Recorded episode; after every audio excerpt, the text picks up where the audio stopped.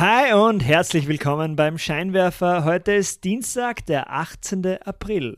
Mein Name ist Matthias Fritsch und heute erzähle ich dir, wie der Jeff Bezos der Unterwelt die größte Handelsplattform im Darknet aufbaute. Und dann erfährst du noch sechs Tipps von einem Schlafforscher für erholsameren Schlaf. Wenn du den Scheinwerfer unterstützen möchtest, melde dich gerne auf www.derscheinwerfer.com zu meinem wöchentlichen kostenlosen E-Mail-Newsletter an. www.derscheinwerfer.com. Legen wir los. Auf geht's! Willkommen beim Scheinwerfer. Dieser Podcast bringt Unternehmern und Führungskräften die Geheimnisse der erfolgreichsten Unternehmen und die wichtigsten Insights, um bessere Entscheidungen zu treffen. Jeden Dienstag frisch zum Frühstück serviert. Um keine Ausgabe vom Scheinwerfer zu verpassen, melde dich gleich jetzt zum E-Mail-Newsletter an auf www.derscheinwerfer.com. Das ist www.derscheinwerfer.com.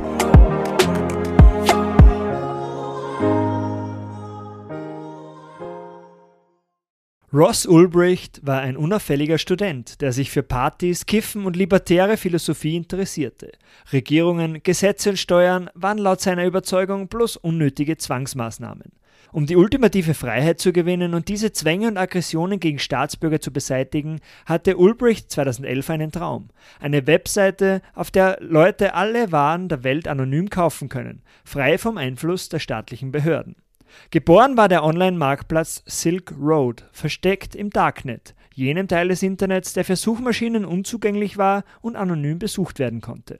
Bezahlt wurde mit Bitcoins, verschickt über die gewöhnliche Post, und an jeder durchgeführten Transaktion sollte Ulbricht eine Provision erhalten. Binnen kurzer Zeit entwickelt sich die Silk Road zu einer der beliebtesten Adressen für alles Verbotene. Drogen, gefälschte Ausweise oder schmutzige Dienstleistungen. Untersagt waren Kinderpornografie, gestohlene Kreditkarten oder Massenvernichtungswaffen. Für den Rest gab es ähnlich wie auf eBay Userprofile, Bewertungen, strenge Community-Richtlinien und umfangreichen Kundensupport.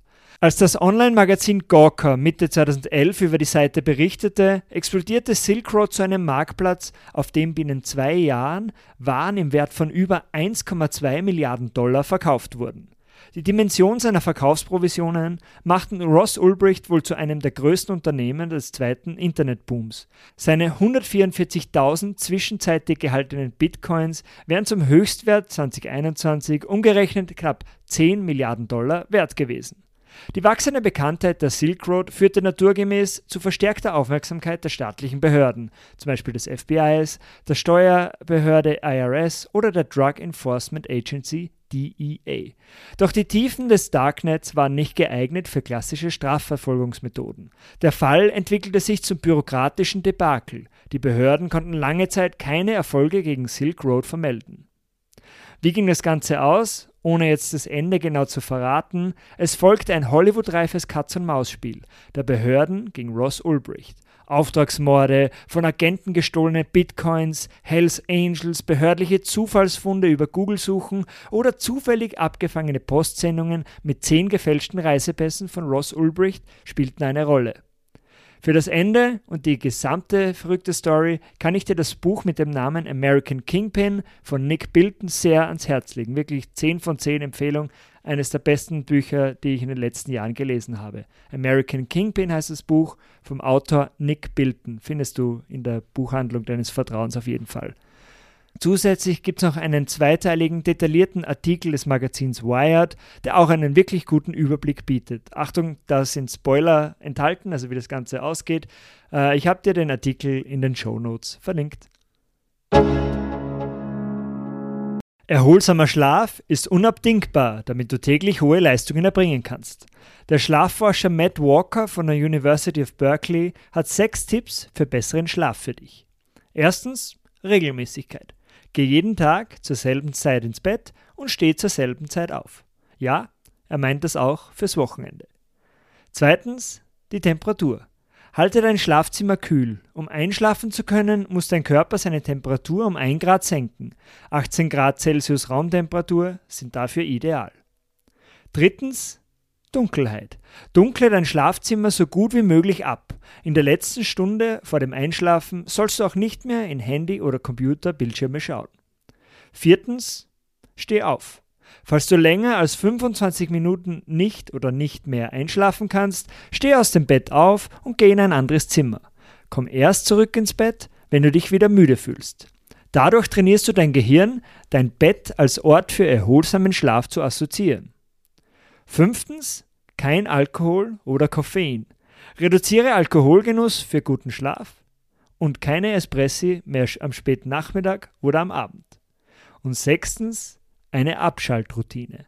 Beginne einen regelmäßigen Abschaltprozess. Komm in der letzten Stunde vor dem Schlafengehen gemütlich zur Ruhe und mach dies zu deiner täglichen Gewohnheit. Wenn du mehr vom Schlafforscher Matt Walker äh, lesen oder hören willst, er hat einerseits ein richtig gutes Buch, das nennt sich das große Buch vom Schlaf. Äh, auf Englisch im Original heißt es Why We Sleep. Findest du auch in der Buchhandlung deines Vertrauens. Und es gibt auch einen guten TED Talk ähm, von Matt Walker. Ich habe Links zu beiden in den Shownotes verlinkt. Und zum Abschluss noch drei ganz kurze Stories aus der Welt der Wirtschaftsnachrichten, damit du up to date bleibst. Auf ORF.at wird berichtet, dass TikTok im US-Bundesstaat Montana verboten werden soll. Das entsprechende Gesetz wurde bereits auf den Weg gebracht, der Gouverneur muss das Vorhaben noch absegnen. Sollte das Gesetz durchgehen, dürfte TikTok dort ab Januar 2024 nicht mehr als Unternehmen tätig sein. Zweitens, im Spiegel wird berichtet, dass die G7-Industrienationen sich ehrgeizige Ziele für den Ausbau der erneuerbaren Energien setzen. Bis 2030 sollen Offshore-Windparks mit einer Leistung von 150 Gigawatt und Photovoltaikanlagen mit 1000 Gigawatt errichtet werden. Zusätzlich sollen keine neuen Kohlekraftwerke gebaut werden. Und drittens, in der Tageszeitung Die Presse steht, dass der österreichische Tourismus unter Fachkräftemangel leidet. Beim Arbeitsmarktservice AMS sind fast 11.000 Stellen offen. Das sind 41 Prozent mehr als Anfang 2019, den letzten Vergleichwert vor der Corona-Pandemie.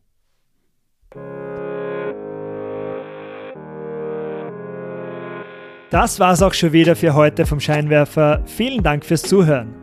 Wenn dir diese Ausgabe gefallen hat, leite sie doch gerne an deine Freunde und Freundinnen weiter. Um keine Ausgabe mehr zu verpassen, melde dich gleich jetzt auf www.derscheinwerfer.com zum Newsletter an. Das ist www.derscheinwerfer.com. Bis zum nächsten Mal. Ciao!